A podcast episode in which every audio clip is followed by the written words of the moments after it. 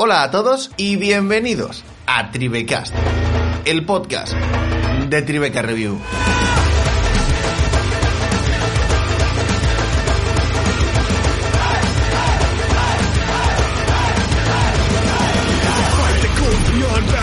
Yo soy Chema Carvajal y conmigo está, como cada tarde, César Moreno. Hola César, ¿cómo estás? César Moreno y, y The Empire están, están todos contigo. están todos contigo. Buenos días, buenas tardes o buenas noches a toda la audiencia, dependiendo de cuándo nos escuchen, como siempre me gusta decir. Buenas tardes, Chema. Y, y, y qué decir, de un empanamiento de tres pares de gónadas masculinas hoy. He dormido poco porque mi cerebro me odia y creo que tengo un problema extraño para la para la aceptación de la derrota en algunos momentos, ¿vale? Entonces yo creo que por eso mi cerebro esta noche estaba un poco eh, así dubitativo y, y, no quería dormir. Pero bueno, traemos esta semana un poquito de noticias y dos análisis que tiene Chema aquí entre manos. No uno, trae la doble doble. Así que, Chema, dele caña a usted a las noticias. Echaba de menos lo de la doble doble. Hay que decir que no sabemos por qué, pero el programa de la semana pasada, bueno, de hace dos semanas, porque este año el Tribecast está viniendo más de forma quinquenal que, que semanal. A ver, yo, pero... yo lo puedo decir, ¿no? Está viniendo cuando, cuando nos sale, realmente. Sí, cuando, nos realmente. sale, o más bien cuando hay contenido para salir. Sí, eso también es cierto. Es cierto que este año, con el tema de la pandemia, con el tema de nueva generación, todo se ha pausado como un poquito y es cierto que es complicado traer de verdad contenido que merezca la pena ser escuchado o ser debatido cada semana. Así que cada dos semanas nos suele salir mejor, aunque alguna semana que otra, oye, salgan muchas cosas y merezca la pena. Es más, ya pedimos perdón. Esta noche tiene lugar el State of Play de, PlayStation, ¿vale? Y estamos grabando antes de que suceda. Ergo, no hay nada del State of Play más allá de lo que esta semana se ha ido comentando como, como ahora veréis. Y solo decir eso, que, que no sabemos por qué, pero el, el último programa, el episodio 7, el de Medium, está funcionando de maravilla y nos estaba pasando como pasa con Nintendo Switch, ¿vale? Yo sé que en Nintendo quieren cambiar de consola, pero claro, Nintendo Switch vende como pan caliente, pan recién hecho, y claro, es como, oye, mientras siga vendiendo, ¿para qué sacar una nueva consola? Pues el Tribecast nos ha pasado lo mismo, es como, oye, todas las, todos los días nos escuchan 20 o 30 personas más, eh, vamos a estarnos quietos y vamos a dejar que esto vaya fluyendo. Es que fuera de la coña y de las risas que hemos tenido nosotros off the record, ¿no? Con, con Medium, porque a ver, da para echarse una risita, todo se ha dicho. Eh, la, la gente, pues claro, le, creo que le llamaba mucho la atención, que era un juego que, que era bastante esperado, quizás por las expectativas ¿no? que se haya montado al, alrededor del mismo. Y, bueno, la gente tenía curiosidad. Luego, pues, ha habido lo que ha habido y, si no lo habéis escuchado, nos invitamos a que le echéis un, una, una, escucha porque además de, de holgorio y risas, también hay aspectos técnicos y cosas que se deberían de haber pulido, como bien comentaba Chema. Pero bueno, pues eso, pues ha funcionado y oye, pues nosotros nos alegramos, ¿no? Totalmente, totalmente. Y sobre todo decir que echamos de menos a Alejandro Soto en este programa, ya que por temas de horarios de emisiones hemos tenido que grabar un poquitín antes de lo normal, él sigue currando, así que te queremos mucho Soto, en el siguiente, sin falta, estás aquí. Y empezamos con las noticias. Y la primera le afecta mucho a César, ya que Electronic Arts ha decidido cancelar el próximo juego de Anthem. Es decir, el actual sigue en funcionamiento sin ningún tipo de novedad ni nuevo contenido, pero BioWare no va a desarrollar una secuela.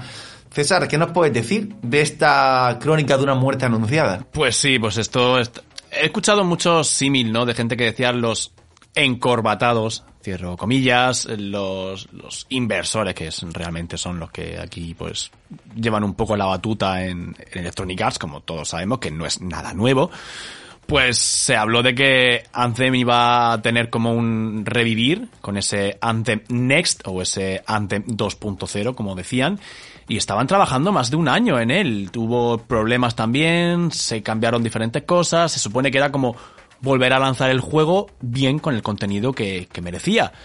Pero se ve que, bueno, han visto como cualquier empresa, de nuevo, no nos olvidemos que las marcas o empresas buscan rentabilidad económica formas más o menos legítimas o más o menos cuestionables, eso ya es otra cosa, pero una empresa quiere ganar dinero y cierto es que en Anthem se metió muchísimo dinero.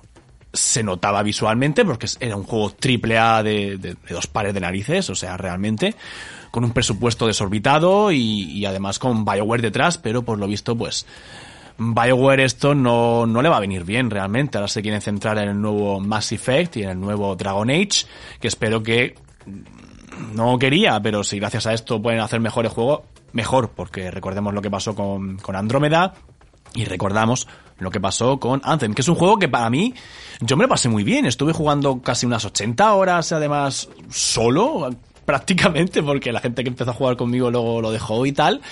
Y yo lo disfruté y era muy disfrutable, un juego en el que daba mucho gusto eh, volar, la banda sonora acompañaba muy bien, todos los efectos de, en pantalla era muy bonito, era muy vistoso y el gameplay estaba bastante guay. Luego es cierto que tenía cosas como, por ejemplo, te casco una pantalla de carga cada tres minutos, porque el juego no es un mundo abierto, de nuevo es estanciado, cosa que se prometió que iba a ser y luego no fue, y en fin, todo lo que sabéis que pasó con Anthem. Así que, pues como dice Chema, pues el muerto al hoyo y no, no, ¿cómo era, cómo era el dicho ese? El muerto al hoyo y el vivo al pollo. Efectivamente, y así que espero que los vivos, que de momento son Dragon Age y el nuevo Mass Effect, pues sigan adelante, porque si no, Chema, no sé cómo lo verás tú, pero BioWare creo que empieza a jugarse el culo fuertemente. Sí, al final BioWare ha tenido una fuga de talento muy fuerte en los últimos años, principalmente eh, debido a las políticas que ha tenido Electronic Arts, a las presiones de directivos, y lo que es la vieja guardia de BioWare ya no existe, ya no está la compañía. Pero bueno, sigue siendo una compañía grande, sigue siendo una compañía fiable. La pena es que Andrómeda salió muy mal, si bien luego tengo entendido que quedó bastante bien. Y Anthem es uno de los mayores fiascos de la industria fácilmente de los últimos 5 o 6 años. O sea, no releguemos a Anthem como un fracaso más, sino como un enorme fracaso. Un juego que venía a competir contra algo como Destiny y que, vamos, no tuvo absolutamente nada que hacer, llegó tarde, sin sentido, recordar que tuvieron problemas con la marca registrada, tuvieron que cambiar el nombre, al cambiar el nombre tuvieron que cambiar lo que era el leitmotiv del, juego y esos meses antes de salir era imposible de remontar. Así que bueno, escúchame, eh, hay veces que los proyectos salen mal, hay que enterrarlos y hay que buscarse la vida con otra cosa. Así que muchísima suerte en lo próximo y en lo que está trabajando ahora mismo BioWare y larga vida a las eh, a los lanceros, eran, ¿no? Si no recuerdo sí, mal. los lanceros. Los lanceros, correcto. Bueno, pues la siguiente noticia es que Activision nos comenta que la PlayStation 4 o la Xbox, ¿vale? Eh, One, eh, One S sobre todo, vamos, las consolas de generación anterior de 500 gigas pueden ser no mm, estar capacitadas para tener en su almacenamiento eh, Warzone, Codeword y Modern Warfare. Es decir, si alguno de nuestros oyentes tiene la consola, la PS4 o la, Xbox One de 500 gigas, tenéis la consola entera sin un juego, formateadita, limpia, perfecta, es posible que estos tres juegos de Call of Duty no te quepan en tu sistema. ¿Por qué? Pues Primero porque creo, si no recuerdo mal, que Warzone ya eran 180 gigas, ¿no? En su momento, César. Sí, Warzone era un disparate además porque usaba muchos assets de Modern Warfare, con lo que necesitaba descargarse, no sé si eran 180 y pico, no eran tanto, pero creo que sus 100 largos sí. Y el problema, el problema es que en las actualizaciones que están recibiendo los juegos, que son... Eh, estuve viendo el Code War eran 17 gigas, el Warzone eran 18 gigas. No sabemos por qué, pero Activision te pide que tengas 100 gigas libres en tu disco duro para poder actualizar esas 17. Entonces, claro, creo que esto suman como que unas 300 largas. Las consolas de 500 gigas tienen 300, 400 gigas libres y te piden aparte 100 gigas libres más para actualizar. Ergo, no podéis actualizar vuestros juegos. Ergo, no podéis jugar. Es decir, ahora mismo la santa trinidad de Call of Duty son estos tres. Son el, el Code War, ¿vale? Que es el último Black Ops que han sacado que está funcionando muy bien. El Warzone, que es el Battle Royale de Call of Duty, es muy normal, es súper normal que los jugadores de Code War jueguen a Warzone, es, vamos, súper normal. Y luego el último Modern Warfare, que se sigue jugando mucho, que sigue teniendo muchos jugadores y que también juegan a Warzone. Por lo que ahora mismo alguien que sea fan de la saga Call of Duty, en su PS4 o en su Xbox One, no puede tener los tres juegos instalados. Es una auténtica barbaridad, pero, pero te- hay que hacer algo con el tema del- de, las capacidades de los juegos y los tamaños. No, no, no, no, es, no es humanamente posible. Vamos a reírnos ahora de, de, de Activision, ¿vale? Y de COD, porque, porque es lo que toca, ¿vale? Pero como dice Chema, no es el único juego que se va a los 100 largos, ¿vale? No, no, eh, por ejemplo, yo recuerdo con el caso concreto de Xbox, ¿vale? Porque yo en, en Xbox, los Forza, los Gears, los Halo, la Halo Master Chief Collection, yo creo que eran... Es cierto que son, eh, son cuatro juegos, o cuatro, cuatro juegos, sí. Eh, son 120 gigas. El último Gears son 120 gigas. El Forza Horizon son 95 gigas. Que sí, que se ven que se te va la olla. Pero, pero no. O sea, no puede ser que yo tenga una consola de 500 gigas. Es cierto, es cierto que PS5 ya y Xbox eh, Series X tienen un tera de casa. Que luego no es un tera, que luego son 820 gigas. Claro, no puede ser que la generación pasada, tío, te admita tres juegos. Y esta, a poco que se ponga la cosa, igual. Yo, mm, es una queja recurrente en el, en el programa, pero sigue siendo igual de válida hoy que hace tres años. No es normal, tío. No es normal. Además, justamente lo que hablaba contigo off the record, que lo tengo aquí ahora al directo. Eh, El hecho de, de que ya lo hablábamos con Sergio cuando salió el Modern Warfare y decíamos que eran 182 gigas efectivamente, pero todo el juego, ¿no? O sea, el multiplayer y el, el Warzone. Y la campaña, que también estaba incluido ahí, que la campaña creo que era unos 40 o 50 gigas, que luego dieron la opción, muy acertadamente, un poco tardío, pero acertadamente de tener el juego por partes. Y tú desinstalar la parte que quieres y salvaguardar la que tú consideres. Pero aún así, es que es eso, son tres juegos ahora mismo que, que son muy diferenciados entre sí, porque Modern Warfare y, Black Ops son bastante diferenciados entre uno y otro. No en cuanto al gameplay, que es muy parecido, eso es cierto, pero sí en armas, escenarios, eh, mecánicas, porque hay mecánicas que tiene Modern Warfare que no tiene Black Ops y no lo entiendo, y que yo sigo diciendo y sigo apostando, y no sé si Chema estará de acuerdo conmigo, pero sigo pensando que Modern Warfare se ve por encima de, de Cold War muchísimo mejor, mejor iluminación. Son, al final son sagas distintas. Hay que pensar que Call of Duty mm, tiene esas mm, dos grandes bazas que son sus Modern Warfare y son sus Black Ops. Y al final, eh, yo creo que incluso compiten entre sí, pese a ser juegos de la propia compañía, son como dos visiones distintas de ver el, el concepto Call of Duty y compiten entre sí. Entonces es lógico esas diferencias entre ambas sagas. Lo que pasa es que creo que también, eh, que esto era lo, lo curioso, que te creo que también lo comentamos en su día, que Modern Warfare se estaba haciendo ya con el nuevo motor y que Black Ops estaba haciéndose paralelamente a Modern Warfare, pero tenía una versión vitaminada de su último motor. No el nuevo, sino el anterior. Con lo que yo entiendo que ahí también se verá la pequeña diferencia. Sí que es verdad que la iluminación en, en Cold War está bastante bien. No lo he jugado con Ray Tracing y posiblemente con Ray Tracing gane mucho. Pero Sí, con, con Ray Tracing está bast- A ver, es un Ray Tracing mm, bastante pocho, ¿no? Es un Ray Sí, es el Tracing típico loco, normalito. está metido en todos los reflejos, pero es bastante pintón, las cosas como son. Yo, yo, que, yo es que, ya lo dejo, es que sí lo he jugado con Ray Tracing, no, no porque lo haya leído, sino porque cuando estuve jugándome la campaña, estoy haciendo, probando el tema del DLSS, el tema del Ray Tracing, y hombre, se ve más realista, gana, gana unos puntos. Pues eso, que, que, que 500 gigas, tres juegos, no puede ser. No puede ser porque ahora mismo a día de hoy, esa persona que tiene la nueva consola de nueva generación, ya tiene la, más de la mitad, ¿no? Ocupada de, de- con Call of Duty si los quiere tener los tres. No, no, no, no. Ahora mismo, si quieres, no, no puede tener los tres. O sea, Tampoco, o sea, porque, en- en o sea, nueva generación caben- tampoco. Claro, le caben por almacenamiento, pero como te piden 100 gigas libres, entiendo, porque luego habrá Sí. temas de instalación Sí, y sí, demás, ahí ya no te quedan 100 gigas. Por lo que no puedes tenerlos. Pues es nada, una barbaridad. O sea, un tera aparte, un tera externo pa- para el Call of Duty. Sí, O sea, una sí, sin duda, sin duda esto, esto es una cosa que de alguna forma tendría que acabarse. No lo va, Sí. no va a pasar.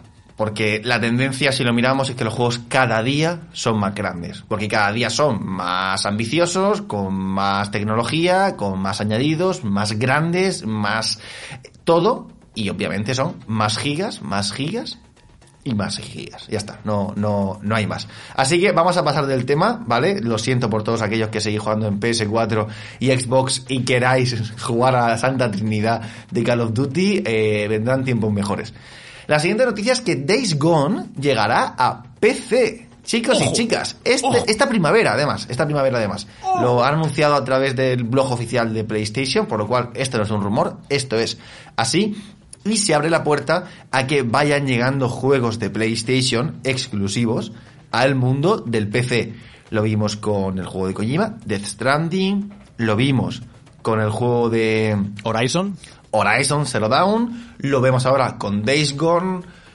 El tiempo dirá, pero lo más posible, lo más factible es que God of War, Spider-Man, Dios quiera, Bloodborne, todos estos grandes exclusivos que hemos estado viendo durante la anterior generación vayan llegando a PC. Aparte son juegos eh, gra- son juegos bastante actuales, quitando Bloodborne, el reto son bastante, bastante actuales de los últimos 2-3 años, gráficamente muy, muy potentes y una llegada a PC eh, pu- pudiendo tocar los gráficos, poniéndolos en ultra, en 4K, con ray tracing si se lo ocurran, puede ser tremendamente valioso y enriquecedor para, para la industria, sobre todo para los jugadores.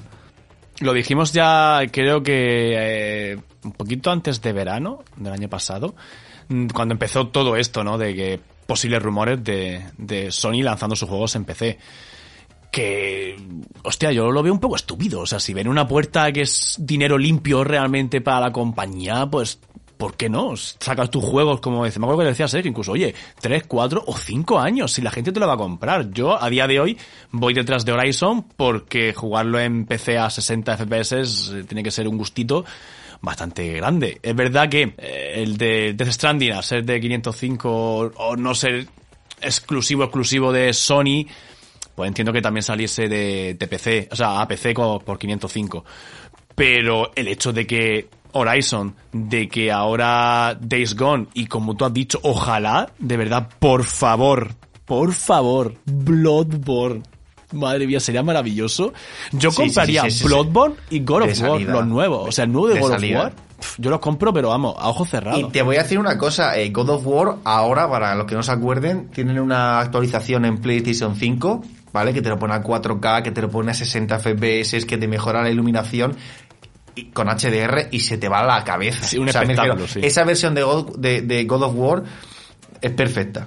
O sea, es literalmente perfecta. No, no que nadie se piense. No, no, no, no. Si tenéis una PS5, ahora mismo os obligo, si nadie juega a God of War, eh, a God of War, pero por ejemplo, Bloodborne sería un subidón totalmente espectacular tenerlo en, en, en PC. Y si la gente ha jugado a God of War y no lo ha probado en PS5, que vaya y lo pruebe, porque es que yo creo Claro. que merece la pena, ¿eh? Merece Sí, sí, mucho sí, la sin pena. duda, sin duda, sí. Yo, yo no me lo volví a pasar. El God War, el, eh, digo God War, no sé, es un normal. God War. Eh, eh, no me pasé el God of War en PS5 porque como era cesión, dije, mira, no vaya a ser que lo empiece y a mitad de juego, porque es un juego medio largo, ¿eh? es un Sí. juego de echarle sus 35, 40 horas. Digo, no vaya a ser que a mitad de estar pasándomelo se, se, se lleve en la consola y a mí se me caiga el alma a los pies, me entre una depresión y me tenga que morir. No queremos eso. O pagar 900 euros por una PS5 en el mercado de segunda mano. Dios no lo quiera. El caer en la droga o caer en la especulación. Y no sé qué es peor. Así que, de verdad, ojalá el día de mañana lleguen todos estos juegos a, a PC.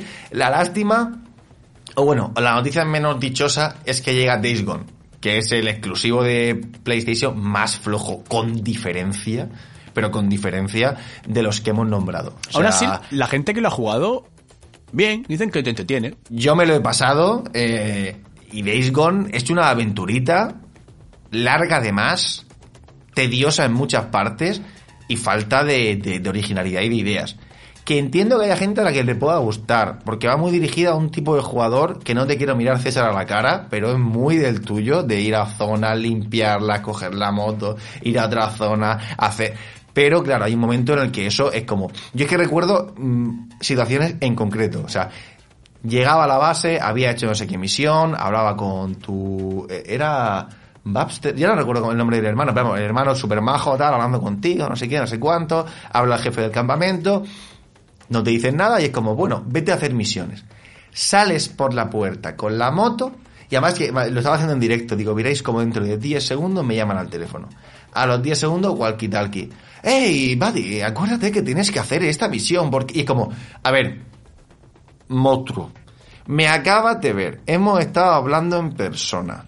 ¿Por qué me tienes que contar tu vida todos los días una vez que salgo del campamento con el walkie? Era una, era una, una mecánica recurrente en todas las misiones que era insoportable.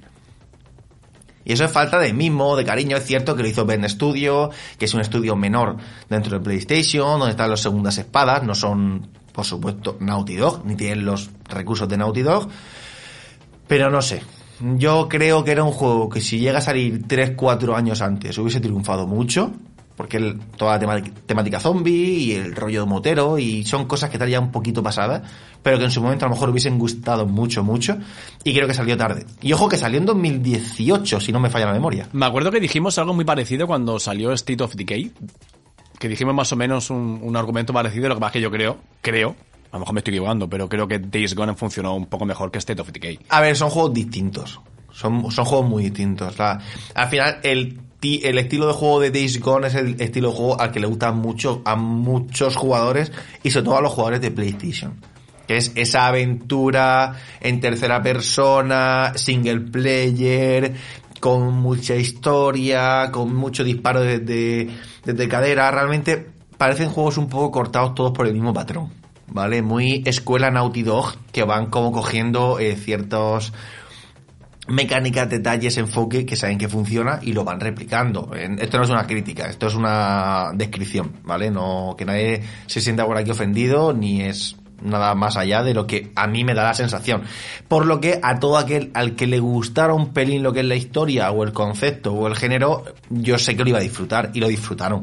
Pero como juego, siendo críticos y siendo sinceros, flojito. Es un juego mmm, de seis y medio, siete. O sea, irreales, como siempre, ¿no? ¿Vale? Nunca, nunca cojamos el, el baremo de ciertas revistas eh, españolas, sino seis y medio, siete. Que está bien, sí, pero no son una obra de arte, vamos, ni, ni mucho menos como mucha gente intentó, intentó vendernos. No es el Susima. No, buah, con el Susima qué bueno es. Y, y me gustaría a esto añadir, por cierto, que van a llegar nuevas gafas de realidad virtual, que eso es otra cosa que sabemos que antes del el State of Play eh, se anunció por parte de PlayStation, ¿vale? Que llegarán gafas para PlayStation 5, gafas de realidad virtual. Este año no llegan, en 2021, se espera que sobre 2022. Y según eh, el responsable de comunicación que ha hecho estas declaraciones, va a ser drásticamente mejor que las anteriores. Así que esperamos mejor panel, esperamos mejor resolución y esperamos muchas cosas que, si bien las gafas VR de Sony eran un avance del copón para el momento en el que salió. Y sobre todo, siendo consciente de que lo movió una Play 4, que es un hardware muy, muy poco potente y de 2013, eh, tiene mucho mérito cómo funcionaban las cosas como son para ser el hardware que son. Eh, esperamos algo muy, muy bueno y esperemos que PlayStation tenga algo que decir en esto. Dicen que van a ser más cómodas, que van a llevar solamente un solo cable para que sea más fácil su instalación y quieren hacer muchas cosas que mejoren lo que es la experiencia con ellas. Así que muy, muy atentos de esto y en cuanto salgan habrá que pedir unas, mandárselas a Sergio y que en una nota de voz de WhatsApp nos diga Sergio qué tal. Yo voy a decir una cosa, ojalá que pase porque sería una hermandad muy interesante. Que acabase, por ejemplo, Half-Life Alyx en, en la VR de Sony. Podría ser una cosa muy interesante para Sony y creo que también para el propio Tito Wave. Yo te voy a decir una cosa. Mm, si bien Sony tiene mucho que sacar yendo a Steam, yo veo muy poco que sacar Steam yéndose a Sony. es decir, conociendo a Gabe Newell, el, el CEO y director de Steam, ¿vale? Creo que le da tan igual todo y tiene un mercado de tantísimos millones, de decenas de millones de jugadores y de beneficios y de todo, que creo que le da absolutamente igual lanzar ese juego en PlayStation y que lo juegue más gente. Es como quien quiera jugarlo, que se compre un ordenador. Y que me deje en paz. Sí, yo creo que sí, sí, posiblemente. Pero estaría súper bien que Gabe diga, ah, vale, pues mira, te cedo mi hija la Alex y tú puedes sacar por Steam unos cuantos juegos, a ver qué te parece. Yo es que ya que estoy viendo el God of War. Eh, ya, tú, tú, yo, has perdido, yo estoy ahí puseando a tope, quiero mi God of War en, en, PC. Madre mía, lo quiero. Bueno, pues aquí terminamos lo que es todo lo que sabemos del State of Play y cero, cero eh, especulación sobre lo que se va a mostrar, porque aquí no vamos de esto, no podemos decir nada. Podríamos decir, van a sacar el del Ring, available now in PlayStation Store, eh, eh, la secuela Breath of Wild 2 será exclusiva de PlayStation 5, podríamos decir muchas cosas, pero como es esta noche, no tenemos ni idea. Es más, vosotros que nos estáis escuchando, sabéis todo lo que han mostrado y nosotros no, ahora mismo. A ver, realmente podemos hacer una cosa. Si vemos que el State of Play pues, ha dado juego para hacer un programa de eso, de media horita, 40 minutos, 45 de hablando un poquito tal, porque ha sido interesante más uniendo noticias y tal, pues podemos hacer una semana que viene, pues hablando como hablamos en su día también de cuando salieron los State of eh, Play o cuando hablábamos de los Nintendo Direct, etcétera. Es más, es más, ahora que lo pienso, en la semana pasada hubo un Nintendo Direct y no lo hemos traído, porque como no han presentado Es que- nada, ¿Qué- qué hab- podemos hablar aquí rápidamente, pero ¿qué hablamos? Eh, hubo chicos en un chicos y chicas hubo un Nintendo Direct la semana pasada donde descubrimos que Skyward Sword llegará en alta definición para Nintendo Switch este verano. Ya está. A precio completo, guiño, ¿eh? A- completo, correcto, por supuesto. Y, y ya fuera de coña, creo que realmente nada más importante. O sea, sí que sea destacable del Nintendo Direct. Eh, personajes nuevos para Smash Bros. eh, Mario en Animal Crossing. que también llega. Mm, Bueno, pues cosas así más, más o menos menores. La verdad es que fue un Nintendo Direct algo descafeinado, por decirlo de alguna forma, ¿verdad? Sí, bastante, bastante descafeinado. Todo el mundo esperaba ciertos nombres, sobre todo eh, a- algo con Zelda, ¿no? Porque ya era también su aniversario y... El se 35 quedó- aniversario, sí. Y se quedó, pues, pues ahí. Ni, bueno, evidentemente... Ah, bueno, espera, y sale un Mario Golf. Bueno, sí, el Mario no- Golf. Que no es noticia menor, ojito, ¿eh? No, no, no, no. La cosa es que después de casi dos años sin Nintendo Direct, en nuestra cabeza, también es culpa nuestra, nos hayamos hecho eh, la historia de nuestra vida. Hombre, que si supuesto. Nintendo Switch Pro, que Breath of the Wild 2, que si Bayonetta 3 con fecha, que si nuevo Metroid con fecha. Y bueno, eh, al final, ¿quién se... ¿Quién se ve desanimado? ¿Quién se ve decepcionado? Aquel eh, que espera muchas cosas que a lo mejor no son reales. Pues eso so- es- somos nosotros y nos comimos pues un roscón de reyes. Efectivamente, pero bueno, eso está bien, Chema, porque de vez en cuando los pies tienen que estar un poquito en la tierra. Y Sí, sabemos que sí. Nintendo juega en otra liga a muchos Hay que dejar de trabajar. Hay que dejar de trabajar. O sea, yo, eh, Nintendo para mí es como Leo Messi. Cuando parece que está mal, escúchame, no le metas presión, déjale trabajar. Ya te hará alguna gambeta y gol por la escuadra. Así que, eh, confianza y tiempo. Y- y tirar, ni y más ni menos.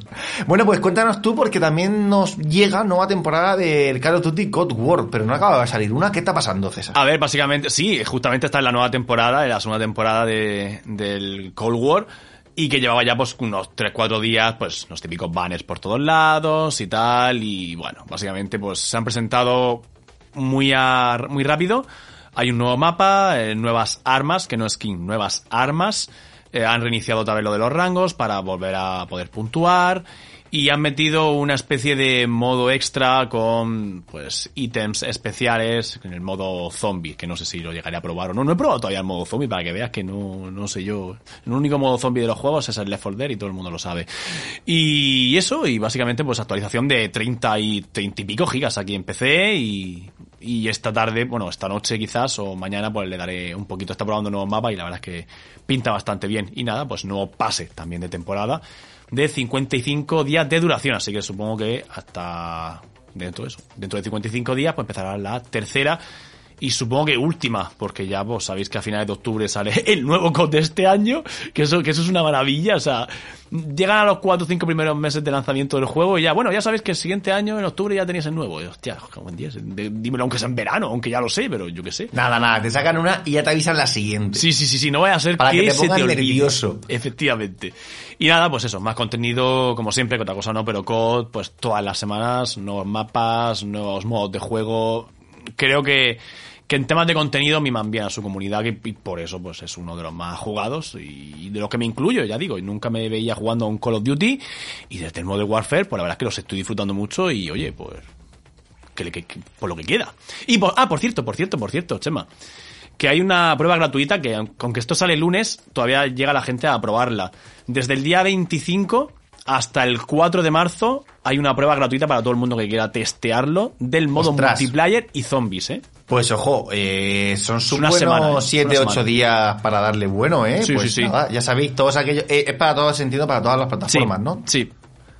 Pues y además, gente que tenga una Play, una Xbox o un PC, ahora mismo poneros a bajarla si no lo habéis probado. Y si por lo que sea, hostia, os gusta, no lo sé, pero siempre que hacen un regalar semanas de algo de contenido para que la gente lo pruebe, siempre suele estar un poquito más baratillo. Así que, oye, pues mira, pues un win-win, ¿por qué no? Genial. Bueno, pues yo ya terminaría lo que es la sección de las noticias diciendo que CD Projekt ha lanzado un comunicado pidiendo perdón porque la actualización que tenía que llegar en febrero, la segunda gran actualización, ¿vale? Tenían que llegar dos, llegó la primera, faltaba la segunda, se va a retrasar unas semanas porque el hackeo que sufrieron hace un, hace un tiempo, acordaos que a mitad de mes lo, lo anunciaron, pues les ha impedido trabajar con normalidad, no pueden acceder a sus VPN, no pueden acceder a cierto contenido y les ha retrasado bastante lo que es el trabajo porque pensemos que mucha también gente está trabajando desde casa. Entonces todo el tema de acceso a los servidores y tal han tenido retrasos, problemas y un montón de bugs. Así que nos piden perdón.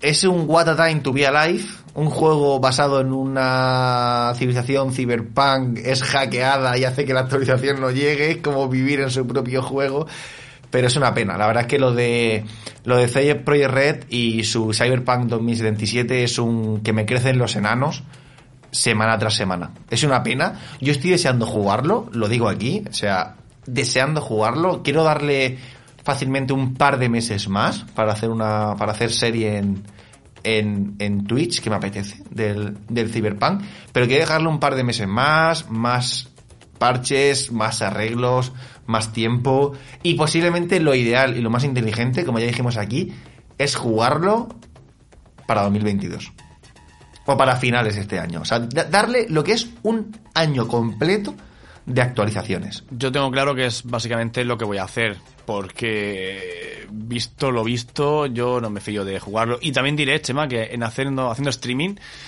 el juego también petaría bastante. O sea, he visto a mucha gente haciendo streamings, y al igual que posiblemente tú también, y al igual que el resto de, espectadores. Y da igual que tuvieses un, un PC pepino, que un PC medio, el juego te pegaba unos tirones que eso, eso era, eso era insostenible. Así que yo me uno a los de Chema, yo me muero por jugar a, Cyberpunk, un enamorado de, Witcher, del universo que hacer de Project con, con ellos. Y con, con el personaje me refiero. Y tengo muchas ganas de jugar a este juego, pero no bajo estas circunstancias. Es más, al empezar el programa habíamos hablado de Anthem, ¿no? Y de que es una de esas obras catastróficas que, bueno, que salieron mal. Pues yo espero que Cyberpunk no se acabe convirtiendo en algo parecido, pero, de nuevo, Cyberpunk ya para mí está tristemente a la altura de lo que pasó con Unity, con Assassin's Creed Unity. Así que yo espero que la acaben arreglando porque la gente que lo ha jugado de nuevo en la versión de Stadia que manda huevos que la versión de Stadia sea la mejor. Dicen que el juego, oye, dentro de sus carencias que tiene, porque evidentemente como mecánicas no tiene cosas que dijeron que iban a tener, pero si el juego no tiene bugs, el juego se puede disfrutar. Y oye, dicen que hay cosas que están bastante bien, pues espero que todos los usuarios puedan disfrutar de esas cosas que están bastante bien sin que el ordenador pues les explote, básicamente. Ojalá que sí. La verdad es que tenemos... Yo creo que gran parte de la comunidad gamer tiene bastantes ganas de, jugar a, a, Cyberpunk. Porque, y en el fondo seguramente haya un, un buen juego disfrutable. No será la obra maestra que nos hemos, que nos hemos querido realmente creer. Porque el trabajo de ellos es vender una versión y nuestro, y nuestro trabajo es no creérnosla, pero nos la hemos querido creer durante años de esto va a ser lo mejor, esto va a ser increíble, va a ser el mejor juego de la historia. Ellos han hecho muy bien su trabajo, nosotros no hemos hecho bien el nuestro. Seguramente sea un buen juego, pero ya está. Eh, eh, y punto. No, no nos volvamos locos porque he leído a gente decir que es maravilloso y gente decir, gente que sabe el tema, que hay mucho brillo para mm, ocultar un poco las patas más flojas de un guion, la falta realmente de, libertad que se ve en el mundo, que nos, nos habían querido vender que sí, que, iba a ser totalmente revolucionario. Así que bueno, hay que esperar a jugar y ya, ya veremos qué decimos. Terminamos aquí el bloque de las noticias y nos vamos a los videojuegos en los que hemos estado pasando y gastando nuestro tiempo libre. César, ¿a qué has jugado? Pues yo he jugado a Doom Eternal en los directos en mi canal bastante porque, bueno, no lo queremos pasar. Y ayer se me jodió un poco la noche porque no terminaba de salir a la última zona, pero vamos, seguro que me la pasaré en breves. En Overwatch hemos estado dando también los dos por el tema también del evento este del buey o no sé si era el buey o algo así, whatever. Pero bueno, skin nuevas y jugar básicamente y rankear. Y también le he estado dando a Assassin's Creed Valhalla porque ahora comentaré en el esto sí y esto no porque tengo una de cal y otra de arena. Porque me tiene una actualización tocha, ¿vale? En el que es el primer contenido gratuito que se le daba a la comunidad. Y es una cosa llamada saqueos fluviales, que además es una nueva zona. Con lo que se puede hablar un poquito de ello. Y ya está, por mi parte, poco más jugado esta semana. Chema, ¿tú qué tal? Pues a ver, eh, yo como tengo ahora en mi ordenador la RTX 3060 Ti, que nos ha mandado Gigabyte para analizar, así que todos los oyentes que estéis deseando tener una serie 3000 de Nvidia, no me odiéis, ¿vale? No, no he caído en la especulación ni me he dejado 6.000 euros en comprarla, sino que nos la han mandado por fortuna para analizar. He estado probando un montón de juegos para ver temas de rendimiento, FPS, temperaturas, megahercios, ver cuánto sube, ver cuánto baja y todas esas cosas que preceden a un buen análisis. Así que he jugado bastante, pero como tampoco voy a hacer la lista de los juegos review, ¿vale? Eh, mi tiempo ha estado súper dedicado a Little Nightmare 2, a Bowser Fury, que es el DLC de, Super Mario 3D World. Bueno, es cierto que juego un poco a, 3D World, pero sobre todo al Bowser Fury, donde le he echado todas las horas para terminármelo. Eh, también hemos estado jugando a Battlefield, a Overwatch, Call of Duty ya está totalmente dejado. Y luego, pues cositas como Control y no recuerdo, hay un, hay un sexto juego que tampoco he dicho que también era puramente para para análisis. Así que nada, intentando poner a caldo la gráfica. El de ratoncillo sé que también le estuviste dando. Es verdad, es verdad, perdona, en este tiempo también me he pasado el Alan Wake, ¿vale? Correcto, el Alan Wake, correcto, el Alan Wake también me lo he pasado en este tiempo. estoy a mitad de pasarme el Ghost... Eh, of a Tale. Ghost, of a Ghost of a Tale, correcto, también, el del ratoncito que tiene que salvar a su esposa. Y me acabo de instalar el Resident Evil 1 para pasándolo en directo en Twitch. Así que la verdad es que me ha dado ahora por jugar a videojuegos. Eh, antes solo jugaba a 1-2 y a análisis de turno, y ahora es como en lo que tiene que estar en el paro. 1-2, eh, análisis de turno y a ver qué hay en el Game Pass. Mira, este descargar. Así que estamos en esas ahora mismo. Pero vamos, ha sido una semana bastante tranquila, las cosas como son. Si quieres, mm, pasamos a lo que es el grueso del programa. Lo quiero, lo quiero, adelante. Pues análisis de Little Nightmare 2 y Super Mario 3D World Bowser Fury.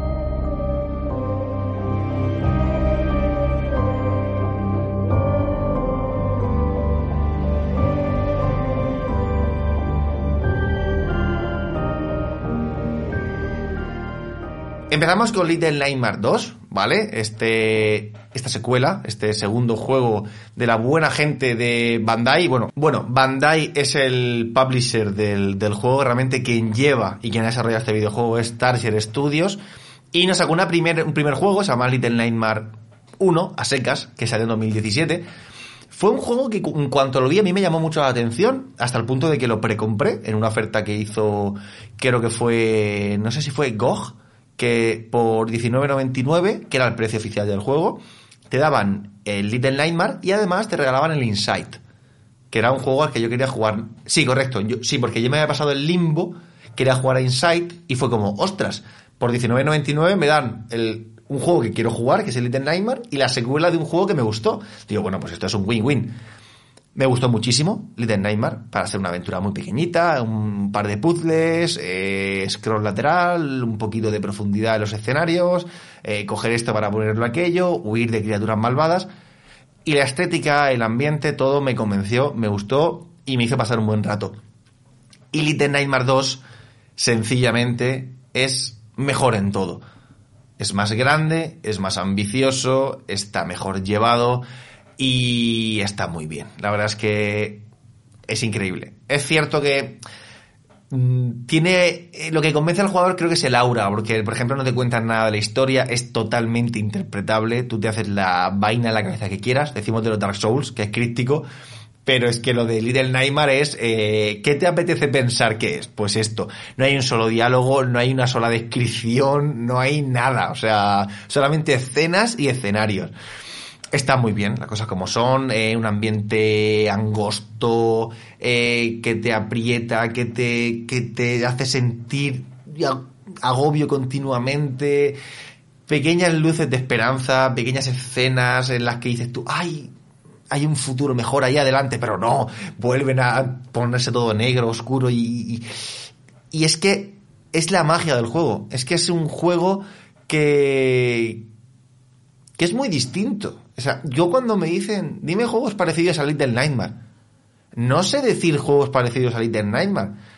Tiene cosas muy genéricas, como es, un indie, eh, plataformero, pero donde la plataforma realmente es muy flojita. Eh, es un indie con puzzles, pero los puzzles son mm, casi todos bastante sencillitos. Entonces lo que realmente llama la atención es la estética. ¿Vale? Somos un pequeño niño, niño o niña, la verdad que no, como nunca se especifica en el protagonista del 1, eh, la protagonista era Six, que era una niña. Pero aquí tampoco sabemos si somos un niño o somos una niña. Entiendo que somos un niño, creo. Eh, muy pequeñito en un mundo muy grande, donde los enemigos son muy grandes y totalmente eh, fuera de nuestro alcance, donde tenemos que huir de ellos, ingeniárnoslas para ocultarnos debajo de las mesas, meternos en armarios, saltar por un agujero en la pared. Y todo el entorno es hostil. Entonces nuestra misión es siempre avanzar, ir de izquierda a derecha conseguir sortear ese enemigo, conseguir eh, superar esa prueba, conseguir salir vivo de esa casa. Y es que está muy bien, es que si tiene, tiene algo, la verdad es que son de esos juegos con, con magia, por la música, por el ambiente, por el tono de los colores, por el tratamiento de la luz, eh, por la historia que no sabemos muy bien, porque cuenta al final un poco la amistad entre dos criaturas perdidas que tienen que ayudarse los unos a los otros para sobrevivir. Está muy bien. Es, es un juego que está muy bien. Yo lo aconsejo muchísimo, aparte es un juego muy barato, creo que está... Es cierto que ha salido más caro que el primero, es normal, es más ambicioso, ya, ya ha llevado más tiempo. Creo que está a 29,99 en, en Steam, si no me falla la memoria. Y yo lo aconsejo mucho, porque para mí solamente tiene una pega, y es el tema del, del plataformeo y de la relación con los objetos. Está a 29,99, ¿no? En Steam. Vale, me, confirma César por el pinganillo que ha acertado con el precio. El precio justo, señores. Y, y es que no han tocado nada del control del 1. ¿Qué pasa? Al ser un juego mucho más ambicioso, hay muchos más momentos en los que tenemos que coger una pala y golpear a alguien, o en los que tenemos que saltar y agarrarnos en no sé dónde. Y en el 1 esa parte fallaba, y en el 2 sigue fallando. Solo que en el 1 no te... Mm, no te traumatizaba ni te exasperaba porque había muy pocos momentos realmente tensos como para decir, joder, el control me la ha fastidiado. Y en cambio en el 2 hay muchísimos momentos donde el control te la lía te la lía, te la lía de morirte 35 veces en un salto porque no está cogiendo bien el salto, el mando o el, la, o el ¿sabes lo que te digo? El salir, el, el, comenzar a correr no va a dar el momento ideal porque justo no ha pillado el personaje que tiene que correr y deje volver a darle, entonces ya corre, no porque el mando no vaya bien, sino porque no está bien integrado el control dentro del juego, porque lo he probado con varios mandos y no es cosa del mando. Y esas cosas son las que le penalizan al juego. El juego podría ser un juego prácticamente sobresaliente, ¿vale? Pero con esos errores que acaban sacándote muchas veces, porque hay momentos en los que el juego te coge de la pechera, te mete en la historia y te imbuyes en él. Pero cuando hay estos fallos de mecánica, de control, de relación con objetos y entorno, es como un jarro de agua fría en el que te despierta y dices, espera, estoy jugando un videojuego, y no está demasiado bien programado. Pero quitando eso, que es cierto que decir quitar eso, cuando eso es bastante importante, las cosas como son, quitando eso, el juego es único. Yo estaba mirando títulos, eh, aventuras para jugar en directo, y joder, me gustó tanto emitir Little Nightmare que estaba buscando algo parecido y era, es que no hay algo parecido. Un poco similar, un poco del rollo, pero parecido, o sea, que diga voy a vivir sensaciones similares a esto, no hay. Diría que o juegas a juegos de la misma compañía, sea Limbo, sea Inside, o no te encuentras ese sí. tono de videojuego, creo. Y además, una, una de las cosas que me sorprendió mucho, y de la estética también del primero, como decía él, que lo ha comentado y me, ha gustado mucho porque es el tema del, del, gigantismo, ¿no? Como tratado como elemento del propio juego. O sea, todo es enorme, tú eres muy pequeño, estás súper opresivo, estás muy, sí, opresivo, te sientes opresivo por el tema del ambiente. La música hostia, la música te da un mal rollo, pero un mal rollo. Todo pesa, todo, todo, todo te oprime, todo te, todo te amenaza, todo em, es peligroso, eh, cualquier cosa. Y la música, uff. La, música, me, dio ¿eh? mucha grima. O sea, está la banda sonora y luego los, los efectos de sonido. O sea, los efectos de sonido mezclados con la banda sonora es que unos violines súper agudos, o sea, unos sonidos que no sabes qué coño es, los propios vamos a decir bosses, ¿no? Por así decirlo, los bosses o los bichos grandes que te salían, hacen unos ruidos que, que, te incomodan, son, es mal rollo, es como cuando, cuando ves, por ejemplo, Silent Hill, ¿no? Que no te da miedo porque el bicho sea feo, sino porque no sabes exactamente lo que es y te está generando una ansiedad, porque está haciendo cosas muy raras y no te explicas. Pues eso es lo que pasa con, con la estética y el, y el sonido de, de Little Nightmares, que creo que para mí es de lo más sobresaliente que tiene realmente. Totalmente, es, es- Te lo compro. Creo que lo más parecido que podríamos ver eh, a Little Nightmare eh, sería más Insight que Limbo, pero ese tratamiento. Es cierto, es cierto que cuando compré el pack, mis sensaciones al acabar los dos fueron algo similares, sí, te lo compro. También es verdad que, que serían similares, se- sería lo más similar que podríamos encontrar y aún así son muy distintos. ¿Sabes lo que te digo? Sí, por, sí, por- sí. por- por eso de que es, que Little Nightmare es un juego muy diferente y ese es un punto muy a favor suyo. O sea, yo es que de verdad que lo, lo- lo recomiendo como te guste esas mm, esa representación tétrica, oscura, eh, agobiante, buah, es que está muy bien. Yo, yo lo disfruto mucho. La verdad es que es, es un juego que disfruto muchísimo. Así que mm, mi opinión de Little Nightmare 2 es que es un juegazo, es que es mejor en todo que el primero y que ca- tocando dos cosas muy importantes que son el tema del, del el plataformeo y la relación con el entorno, tocando esas dos cosas, sería un juego eh, espectacular. De verdad, desde aquí y ahí mi resumen. No sé si tienes algo más que decir o preguntar, pero yo cerraba aquí con, con Little Nightmare. Has dicho, no, solo un apunte, has dicho lo del salto y me ha recordado rápidamente a los saltos de, de Jedi Fallen Order, que habían algunos ítems especiales para coger, que tenías que hacer como un salto raro. Y a veces el salto bien, otras veces mal, porque se cogía bien o se cogía mal. Entonces me ha recordado mucho cuando has dicho, no, que a veces la interacción con el entorno no es muy buena, los saltos a veces son imprecisos.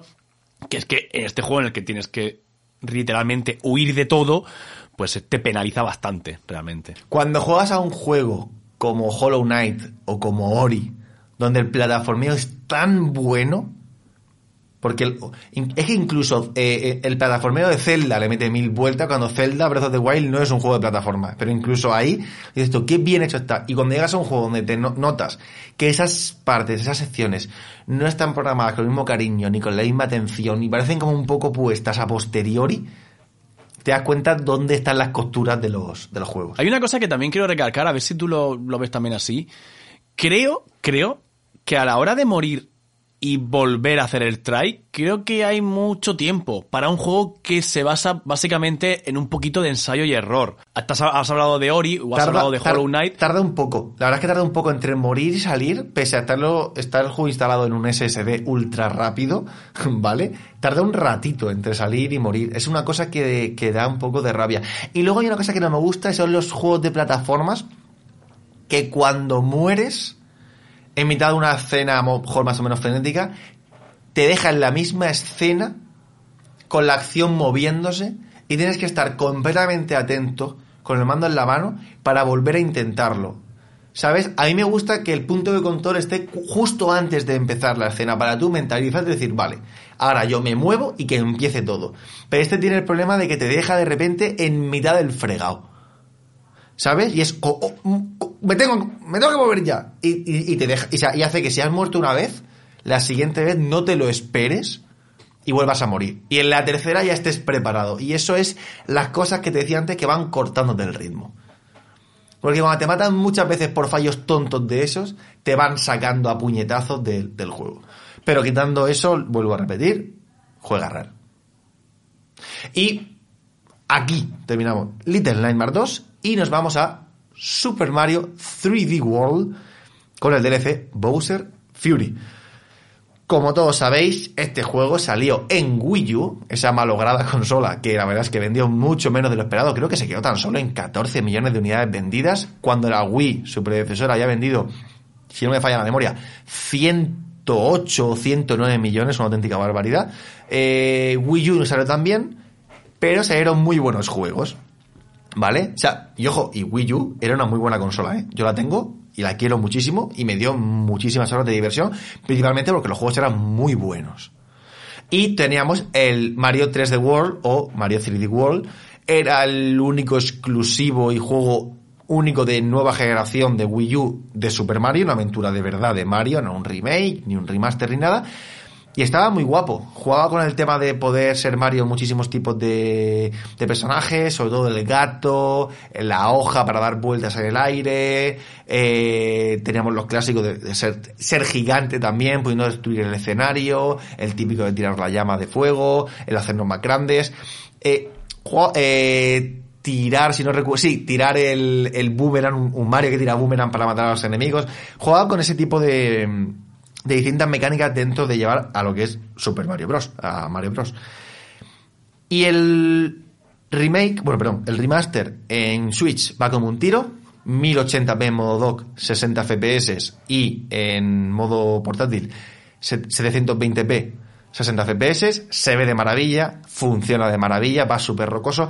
Tiene algunos fallos por temas de artefactos, por filtros y demás que en Wii U no teníamos, pero son cosas menores. En Digital Foundry ponen de maravilla este port, lo, lo alaban como muy buen trabajo y va como un tiro. Es decir, si no jugasteis en Wii U a Super Mario 3D World y tenéis una Switch, ya os lo digo, compras el juego ahora mismo, porque es un juego RAL. Es un juego RAL bastante olvidado por, por lo que en la prensa y el público mayoritario, y es un pedazo de Mario. O sea, lo aconsejo eh, 300 millones de veces. Pero es que encima, no, no vengo a analizar el, el 3D World, porque salió hace seis años, ¿vale? Vengo a analizar el Bowser's Fury, porque encima de tenernos el juego eh, remasterizado, han metido un DLC, una expansión que nada tiene que ver con, con, con el 3D World, con el concepto de 3D World, que se llama Bowser's Fury, donde Bowser se ha vuelto loco, ha sido como poseído por un mal superior, y eh, Baby Bowser nos pide ayuda para recuperar a su padre. Porque te dice, Mario, a mi padre se ha ido la chola, no me hace caso, está loco, está destruyendo todo, échame una mano. Y entonces nos toca conseguir soles eh, felinos en un mapa enorme, realmente para ser un DLC, que nos permiten desbloquear la super campana, eh, que es una campana gigante gato, que nos convierte en el personaje gato que veíamos en el 3D World, pero súper gigante, y luchar de tú a tú con Bowser. ¿Vale? Nos hace combatir, creo que son cuatro veces contra Bowser, es decir, nos pide que consigamos, creo que son eh, cinco lunas, eh, perdón, lunas, las, las lunas de- del Galaxy, perdón. Eh, nos pide que consigamos cinco estrellas felinas, luego 15 estrellas felinas, luego 20 estrellas felinas, luego 30 estrellas felinas, luego 50, ¿vale? El máximo de lunas, que se- de soles, soles felinos, joder, soles felinos que se pueden conseguir son 100, pero con 50 ya te puedes pasar el juego, ¿vale? Y es eso, las mecánicas son, como los Marios, algo repetitivas, hacer un montón de pruebas, un montón de retos, un montón de cosas loquísimas por el mapa para ir consiguiendo esos soles que nos permiten enfrentarnos a Bowser e ir quitándole la vida poco a poco hasta por fin eh, vencerlo. Es un juegazo el DLC, de verdad, no tiene nada que ver, es un Mario en, tres dimensiones de mundo abierto, súper ambicioso, que más parece una prueba de lo que puede mover la Switch o de lo que no puede mover la Switch, un poco chivo expiatorio, ¿sabes? Un globo sonda, eh, de ver cómo funciona, cómo es recibido y la crítica, que otra cosa, porque de Bowser Fury se puede hacer un videojuego eh, standalone, solo para él, o sea, único, no, no que sea una expansión ni un DLC, es un juegazo. De verdad que es súper divertido, es un pedazo de Mario, lo del DLC que han sacado. Me quito el sombrero porque esta gente, de verdad, hace unos juegos, hace unas plataformas. Eh, Sergio otro día lo empezó, en plan, no, voy a empezarlo un ratito a ver qué tal está. Y a los dos días me manda con 100 estrellas, con el personaje gato que desbloquea al final, con el juego entero pasado. Y dice, joder, que me he puesto y me lo he pasado tan bien que me lo he acabado, pero al 100% el juego. Eso es el, el Bowser Fury. O sea, mi enhorabuena a ese valor añadido que es meterle este DLC a un remaster, ¿vale? Que muchos ya teníamos. Porque si tenías el 3D World en Wii U, entiendo que no te lo volverías a comprar en Switch, porque tampoco merece tanto la pena volver a tener un juego que ya tienes, y sobre todo porque en Wii U ya iba muy bien, pero con el añadido de Bowser Fury, ostras, es que merece la pena, ¿eh? Merece la pena. Teniendo incluso el juego original, solamente por la expansión. Y si no lo tuviste en Wii U, es obligatorio comprarlo. Yo creo realmente que, bueno, me quedo con la imagen de- del, del supergato Saiyajin, ¿vale? Gigante. Yo me quedo con eso. Sí, sí, eh, sí la, la verdad es que parece un poco eh, Mario en tercera, ¿sabes lo que digo? Con los pelos largos, rubios. Sí, sí, sí, sí, sí. un poco, un poco verte ahí. Y yo creo que sí que, como dice Chema, yo también cuando lo vi digo, hostia, pues esto puede ser un testeo para un futuro Mario de mundo abierto. Y es que yo pensaba, en mi ignorancia, que Odyssey ya era un poquito ese, ese Mario, que era ya un Mario un poquito más de, de mundo abierto, pero no, por lo visto no. Entonces yo creo que tal y co- entonces el típico mundo abierto, Chema, de con sus diferentes tipos de idiomas, diferentes enemigos y tal. Sí, sí, Todo sí. Eh, a ver, no incorpora eh, personajes nuevos, ni solamente realmente lo novedoso es ese Bowser Fury totalmente loco, eh, con los ojos rojos, el pelo blanco, eh, lleno de odio y gigante.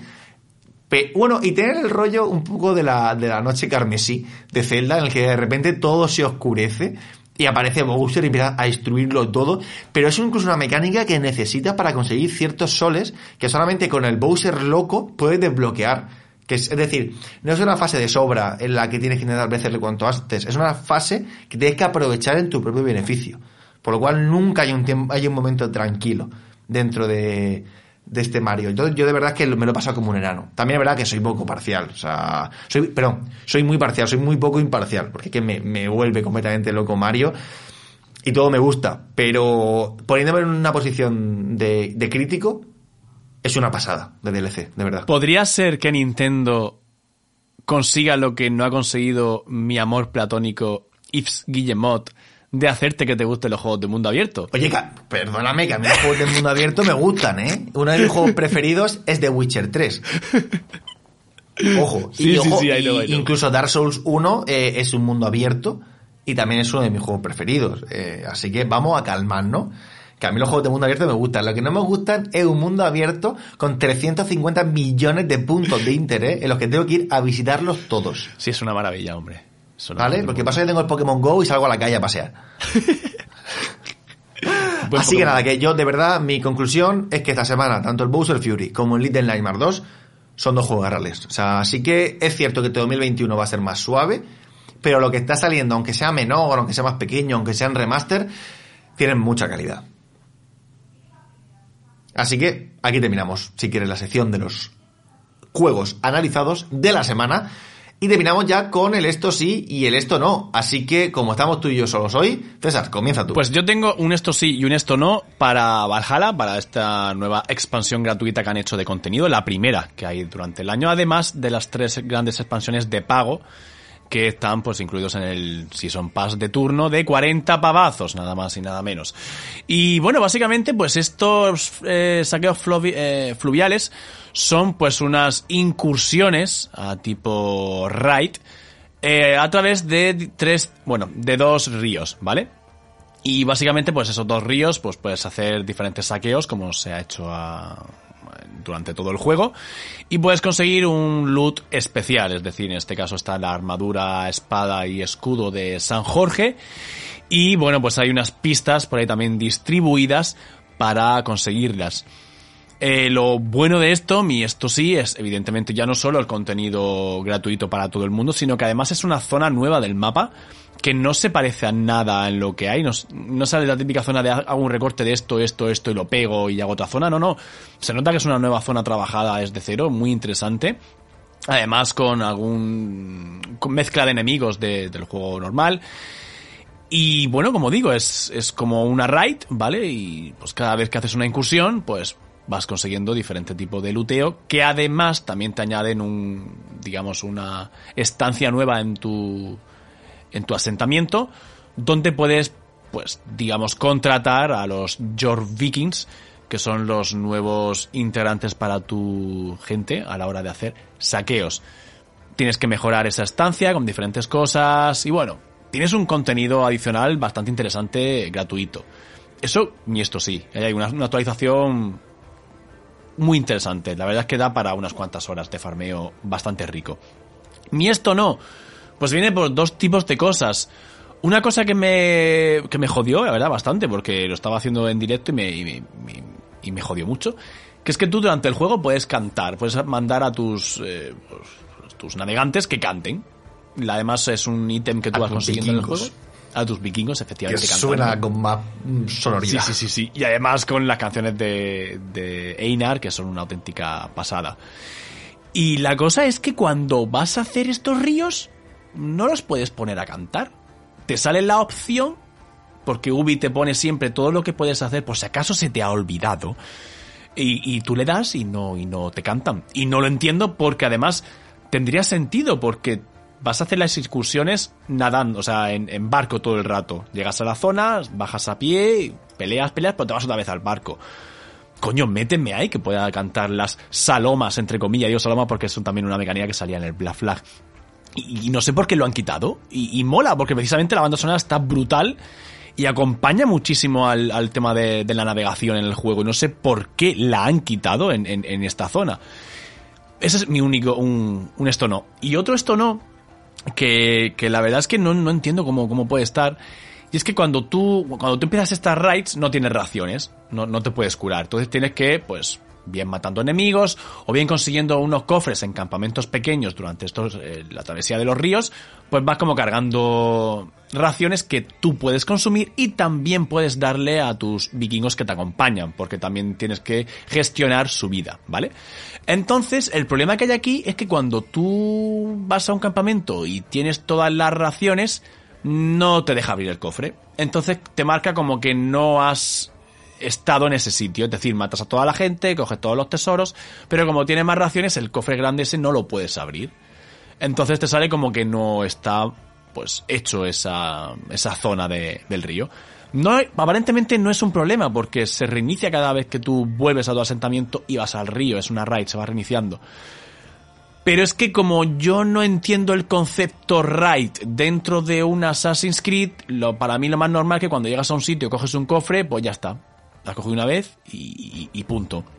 Y además eh, te, te, da cierta experiencia. Esta vez no puedes abrir el cofre porque se supone que tienes las raciones a tope. No te ganas la experiencia, con lo que acceder a ese campamento pequeño no te ha servido para nada. Y es un poquito perder el tiempo. Yo creo que te deberían de haber dejado abrir el cofre, por ejemplo, y que te diga un cartel, tienes suficientes raciones, no puedes guardar más. Te dan la experiencia de abrir el cofre y tú continúas con tu travesía. Lo que no entiendo es que te penalices si llevas todas la, las raciones y además no puedas ganar esa experiencia que ganarías abriendo el cofre de forma normal. No entiendo por qué se ha bloqueado eso. No, entiendo cómo eso no lo han mirado antes. Y ya está, mi esto sí, mi dos esto no de la semana Assassin's Creed, que de nuevo yo le sigo echando unas horas razonables al tema de los saqueos fluviales, creo que son divertidos. Pero, vamos, me han quitado ahí el gusto que era cantar con mis vikingos mientras navego y voy masacrando cristianos y robando todo el oro que pueda con mi señorita Eivor, que es a la par de juiciosa, a la par que vengativa. Así que lleven cuidado con ella porque se puede quedar con todas sus riquezas y su hidromiel. Así que, Chema, yo he terminado ya. No sé tú qué tienes por ahí, de esto sí. Pues nada, full, full Assassin's Creed. Y yo tengo un esto no nada más, ¿vale? Y es a OBS, el programa de streaming que utilizamos a diario para emitir, porque en verano 2021 sigue teniendo unos fallos enormes a la hora de capturar juegos. O sea, hay juegos que lo coge la primera, juegos que lo coge la segunda, juegos que te funcionan perfectamente la escena todos los días durante un mes y hay un día en el que no coge el juego. De igual que borres la fuente, que la vuelvas a añadir, que la vuelvas a asignar. Eh, eh, yo cuando, de verdad, esto es muy fuerte, pero es así. Yo entiendo que si hago algo y rompa algún enlace o algún hipervínculo o alguna fuente, no funcione. Pero si yo tengo un juego en el que no he instalado ninguna actualización ni he hecho nada, y un programa donde no he instalado ninguna actualización ni he hecho nada, todos los días funciona, y un día lo arranco, los dos, sin actualización y sin nada, y ayer funciona, y hoy no, y por más que lo intento no funciona nada, no lo puedo soportar. A mí que se rompan las cosas solas, sin tocarlas, yo, yo no, no, por ahí no, por ahí no paso, por ahí no paso, lo siento mucho, no. O sea, esto no es magia, esto es informática, ¿vale? Así que, por favor, OBS. Yo sé que eres gratuito, es que yo, quiero entender es tema de OBS y no de Overwatch. Pero es que el Battlefield, tío, es un juego que me lo coge siempre a la primera, sin ningún fallo, jamás. Y luego el Overwatch no me lo coge, los juegos de Impasse tengo que hacer magia para que me los coja. Eh, hay día que sí, día que no. Si quiero cambiar de juego dentro de un directo, lo típico, estás jugando a Overwatch y quieres, bueno, perdón, estás jugando a Battlefield y quieres jugar a Overwatch pues lo hago con miedo, porque es muy posible que cuando cambie la escena a Overwatch, OBS no me coja Overwatch. Tenga que cerrar OBS, es decir, cerrar directo, volver a emitir, que si me lo coja. Y hostia, al final es duro. Es más, ahora estoy viendo en cuando terminemos de emitir hacer que funcione bien Resident Evil para empezar a emitirlo y sé que eso me va a llevar mis 5 o 10 minutos de, oye, eh, ¿por qué no vas? ¿Qué tengo que hacer? Espérate que no coincide el título, espérate que no coincide no sé qué. Tío, tienen que hacerlo más fácil todo. Yo creo que es un programa que debería además añadir ciertas cosas porque yo creo que a la hora de, por ejemplo, compatibilidad con, con tarjetas externas de sonido va como el culo, o sea, te coge lo que quiere y te gestiona las cosas como quiere. De nuevo, es un programa gratuito, como decimos, pero bueno, si vas a usar eh, como medios, pues medios de sonoros o fuentes de, de, sonido y fuentes de imagen, hostia, al menos que haya una cierta compatibilidad buena si tú tienes un hardware adecuado que más o menos lo coja, en fin, que no dé tantos problemas, sé que sí es verdad, que es gratuito, pero coño, si uno se gasta Escúchame, dinero para X cosas... Pues, mañana sale OBS a 59,99 euros, programa Final Cut, con compatibilidad y sin fallos como que estoy diciendo, y lo compro conforme sale. O sea, esto no es una cuestión de dinero, es una cuestión de cómo funciona. No, y el problema es que no hay realmente otras opciones en el mercado, porque yo estuve con Streamlabs y tuve absolutamente los mismos problemas, porque claro, todos los programas que hay realmente que se usan para emitir son versiones de OBS eh, chetadas con ciertas compatibilidades, con ciertas skins, con otro tipo de interfaz, pero son realmente lo que es el código, es OBS, pero voy a tener el mismo problema. Así que bueno, hasta aquí mi esto no. Y por último, eh, leer los dos comentarios que tenemos, ¿vale? En el programa, porque recordamos que podéis comentar y cosas que agradecemos mucho. Uno de Jordi, que dice después del 2 no viene el 3, mirad la saga de Star Wars y lo veréis. Eso es por el tema de Sotelo y cómo está jugando a los Resident Evil. Y luego mi amigo eh, y gran seguidor y oyente de este podcast, eh, David Alcaraz, que dice, los Stadia la verdad es que no lo entiendo, no puedes esperar crear un par de estudios de cero y tener juegos triple A en dos años. Que dice los números antes de contratar a cientos de personas. Realmente espero que los de los mandos de PS5 eh, sea algo muy poco común, no pinta bien, ni siquiera después de cuatro meses, por mucha caña que le hayas dado. Y, y poco más. Nos dice que, que es suficiente rabia por hoy, porque se ha quejado mucho de lo de Stadia, que no lo entiende, y lo del tema del problema de los de los joystick de PlayStation 5 en, los mandos. Así que nada, que dice que sepamos que soy la leche y que os quiere, y nos quiere mucho y que se le puso una sonrisa cuando vio que la hayamos mencionado. Así que queremos que vuelvas a sonreír, David, en este programa y te mandamos un beso muy grande. César, gracias por acompañarme en este programa hoy. Solo los dos hemos echado de menos a Soto. Yo por lo menos sí, seguro que tú también. Mm, por supuesto. Así que en el que viene a ver si puede estar, que tres voces siempre suenan más bonitas que dos. César, gracias por estar ahí, como siempre. A ti, Chema, como siempre, y como siempre también a la audiencia que cada programa que sale, ya no voy a decir cada semana ni cada dos semanas, pero cuando sale seguís estando ahí para darnos vuestro cariñito y bueno, pues también a, los directos de Tribeca, que también se pasa mucha gente por allí. Y nada, pues si todo va bien y hay contenido, como digo, del de State of Play, yo creo que podríamos hacer algo rapidito y si no, pues hasta que nos volvamos a escuchar. Fantástico. Gracias César, gracias audiencia y tened buena semana. Os queremos mucho. Adiós familia. Chao, chao. Get broken,